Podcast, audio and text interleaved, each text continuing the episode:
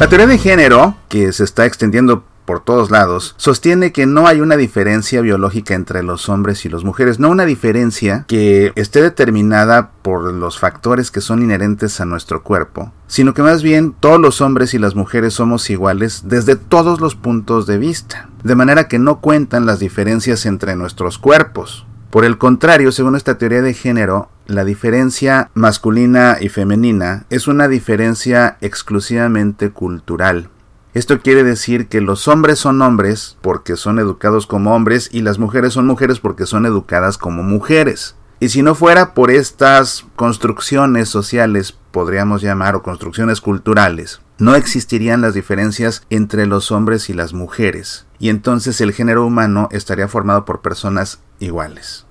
Esta teoría de género entonces disocia la sexualidad de la persona y por ende el hombre no es hombre porque nació hombre y la mujer no es mujer porque nació mujer, aunque el hombre tenga un cromosoma X y un cromosoma Y y las mujeres tengan dos cromosomas X, según la teoría de género, la sociedad o los padres o uno mismo pueden decidir si se es hombre o si se es mujer, independientemente del cuerpo, independientemente de los cromosomas. Y el problema es que esta teoría se está imponiendo tanto en la cultura como en las escuelas como si fuera un pensamiento científico y es algo que por supuesto en la Iglesia Católica no podemos aceptar porque tenemos la certeza de que Dios hizo al hombre, de que Dios creó a la humanidad varón y mujer. E incluso desde un punto de vista no religioso, es evidente que el hombre es hombre y la mujer es mujer, y no solo viendo su cuerpo, sino también viendo sus cromosomas. El hecho de que esta teoría de género se esté difundiendo incluso en las escuelas, es algo que preocupa a los obispos de todo el mundo, que sistemáticamente en sus visitas ad limina al Papa se lo plantean.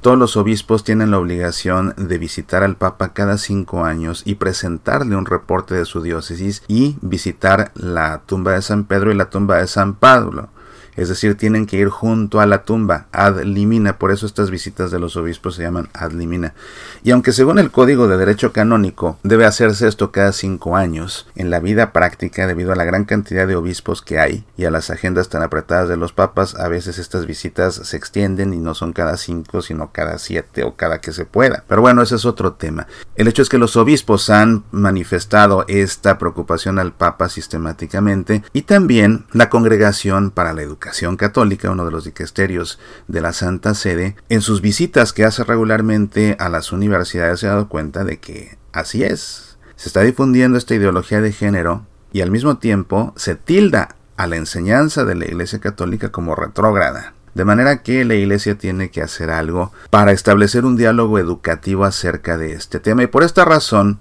esta Congregación para la Educación Católica ha emitido un documento que tiene por título Varón y Mujer los creó, por una vía de diálogo sobre la cuestión de género en educación. El documento ha sido firmado por el cardenal Giuseppe Bersaldi, quien es el prefecto de la Congregación para la Educación Católica, y él explica que en cuanto al género debemos encontrar formas de diálogo sin caer en eslóganes y extremismos, pero debemos hacerlo partiendo de nuestra identidad y sabiendo traducir en argumentos de la razón también la luz que viene de la fe, porque hay mucha confusión y en las escuelas se corre el riesgo de imponer un pensamiento único como científico. Respetamos a todos, pero pedimos que nos respeten. Este documento, varón y mujer los creó, no es un documento doctrinal, más bien es un documento metodológico. ¿Cómo educar a las generaciones más jóvenes para que se ocupen de estos temas en un momento en que hay mucha confusión al respecto? Al mismo tiempo, cómo dialogar, cómo renovarnos y cómo valorar lo bueno que ha surgido en la investigación sobre el género, porque innegablemente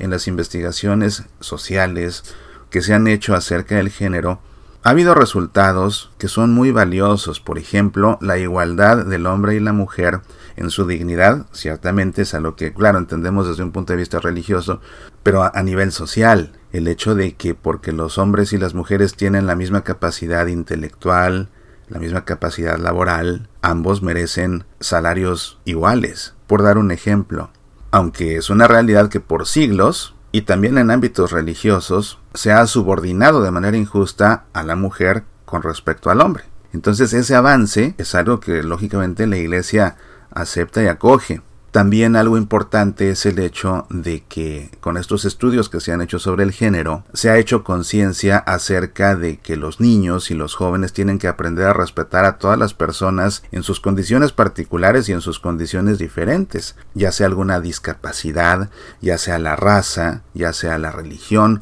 ya sean incluso las tendencias afectivas, luchando contra todas las formas de intimidación y de discriminación. De modo que este documento plantea las bases para poder establecer este diálogo, un diálogo basado en argumentos de la razón. Además, un diálogo que tiene que enfatizar la postura de la Iglesia y la postura de las escuelas católicas. Algo señala el cardenal Giuseppe Versaldi que es muy importante con respecto a las escuelas católicas y su oferta educativa que tiene que ser católica y que no tendría por qué ser de otra forma. Se refiere a escuelas y se refiere a universidades católicas. No podemos nosotros, o bueno, no pueden las escuelas católicas, yo me excluyo simplemente porque no trabajo en una escuela católica, aunque como católico lógicamente tengo que acoger esta forma de pensar. Pero las escuelas católicas no pueden fallar en su identidad al adherirse a un solo pensamiento que quisiera abolir la diferencia sexual reduciéndola a un mero hecho ligado a las circunstancias culturales y sociales a que cada quien sea hombre o mujer porque así lo decide él o, o ella o porque así lo deciden sus padres o porque así lo quiere decidir la sociedad. No, eso no se puede aceptar. Y la iglesia tiene que permanecer firme, las escuelas católicas tienen que permanecer firmes en el sentido de hacer entender a los padres que traen a sus hijos que no son las escuelas, pon atención, esto es lo que quiero resaltar, que ha señalado el cardenal Versaldi con toda razón. Las escuelas católicas no son quienes han elegido a sus alumnos para educarlos son los padres los que eligen a las escuelas católicas para que eduquen a sus hijos. En consecuencia, los padres que eligen a las escuelas católicas para que eduquen a sus hijos deben entender y deben esperar que lo que sus hijos reciban va a ser una educación católica, con una visión católica, en todo sentido incluyendo este, este asunto del género.